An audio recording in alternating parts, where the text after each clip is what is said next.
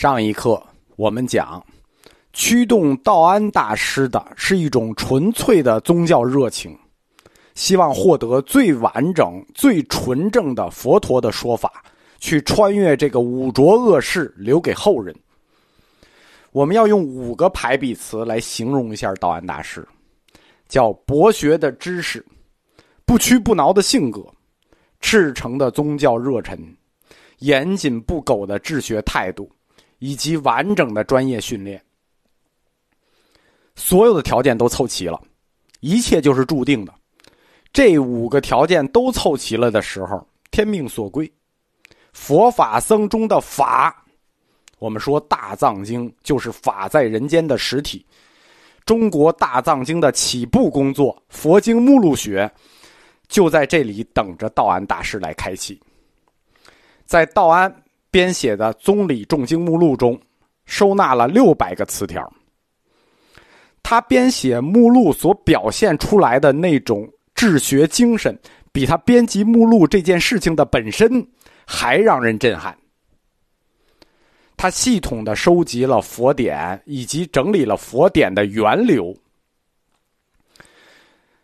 逐字考察了，逐句逐字的考察了所有条目。记录了所有他能查到的经典是不是完整的？什么叫是不是完整的？包括这本经书翻译的日期、翻译的背景、地点、译者、笔受、翻译的风格、措辞。这个抄本是出于何处？又经何人辗转流传？从谁的手里到了谁的手里？又如何这本经传到他的手里？总之，关于一本佛经的细节，我们讲他要建立一个。佛经回溯系统，所有他能找到的证据，他都写清了，写成题记，记录在目录前面。他专门列出了一项遗经与伪经，指出当时流行的一些经书是需要被甄别出来的伪经。道安他创立了一种新的体例，一种不同于世俗文献分类的方式。就是这个佛经目录学，在未来里就指导了中国大藏的创建。在编写宗理重经目录的同时，他又创造了一个文体，叫做“蔬”，蔬菜的“蔬”，去掉草字头，用这种方式来注释佛经。我们讲早年佛经里头有一种东西叫口解，口解经常会混到经文中去。道安呢？就发明了这种书的方式，专门做一本书来注解佛经。这里明显带有他早期格义佛学的痕迹，就是他对这些经书逐字逐句的去解释，有点像我们看的那个古文翻译，一句一句的对应解释。这是我们知道的对佛经做逐句详细义理研究的第一个人，在后来的。右录里说：“大法运流，适宜六代，撰著群录，独见安公。”什么意思啊？就是打佛法来以后，到道安是第六代译经家，但是把他们这种整理出来，整理群录，独见安公，他是第一个。右录里又说：“条贯继续，文理贯通，经义刻名，自安公始。”就是从安公开始。这个经义才算给整明白了。道安编写佛经目录干的这两件事，就是一个编写经录，一个注释佛经，逐句注释佛经，都是有开创性的，对吧？僧佑那个写的很清楚，一句叫“独见安公”，什么意思？只有他；一句叫做“自安公始”，什么意思？从他开始，都是开创性的。这还不算完。在整理佛经的目录过程里，因为他整理啊，就要把佛经收来，收来他又要逐句、逐句的去翻译，这个工作量是非常大的。在编写道路的过程里，道安大师提出了一个独树一帜的见解，就区别于南方佛学，叫做佛教哲学要走自己的路。这个见解为什么这么独树一帜啊？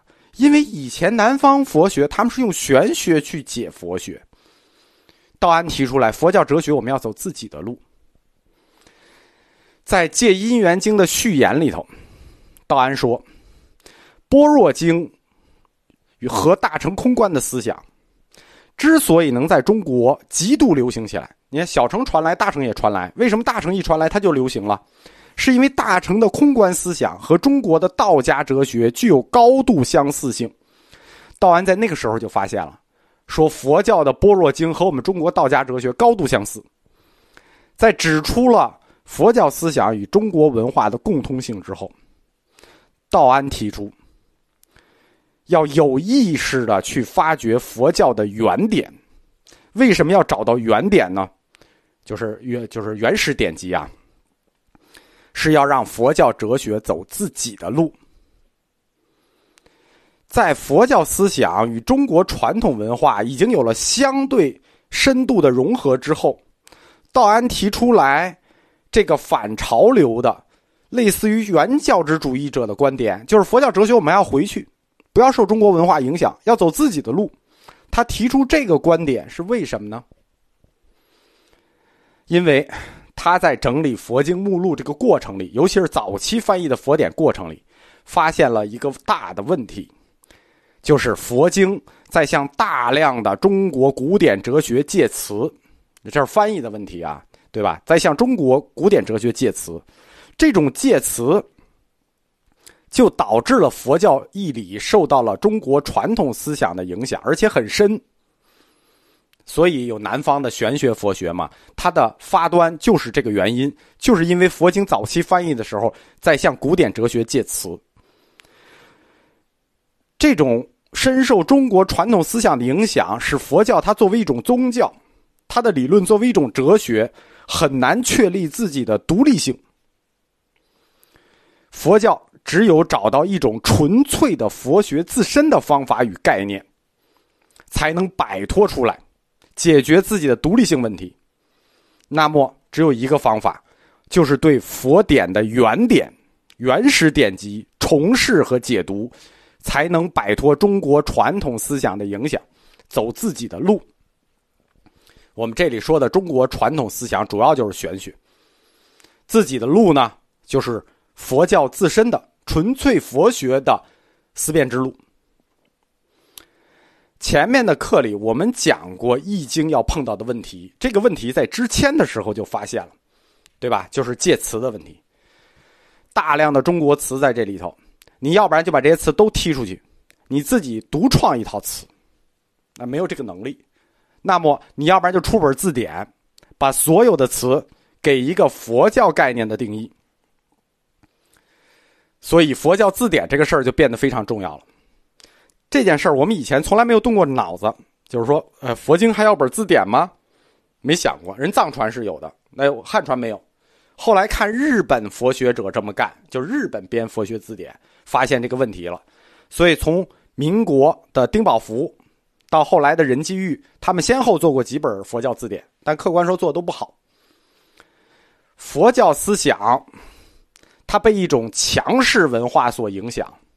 然后努力的想走回到自己的轨道上去，就必然要经历这个阶段，就是道安公提出来的。到一定阶段的时候，他感受到自己被强文化所影响了，他要努力挣扎着走回去。这个问题在中国佛教和日本佛教都有，其他佛教啊，比如藏传啊什么的，那没有，因为他连文字都是照着梵文造的，他不存在这个问题。而且西藏它没有前文明阶段。佛教一来就是高阶文明，他接受就完了，直接接受，全盘接受，比他高级。汉文化就不同了，汉文化在整体上要远远的强于印度文化，它不是强一点儿，它是远远强于印度文化。龙象之间的文化是不在一个等级上的，这个差距比你想的还要远。但是呢，在中国文化方面，在宗教这一块上，你确实是个短板，你确实不如佛教。我们的特点是实事求是，对吧？强咱们不谦虚，弱咱也不回避。啊，这个扯远了，绕回来。前面讲，道安提出了《易经》的方向和《易经》的终极目的，就是我为什么要做佛经目录学？为什么要《易经》？为什么要整理原点？的终极目的是什么？就是佛教哲学要以一种纯粹的佛教思想来做解说，构建起自己独立的哲学体系。必须摆脱中国文化，尤其是新儒家玄学的影响，走出一条自己的思辨道路来。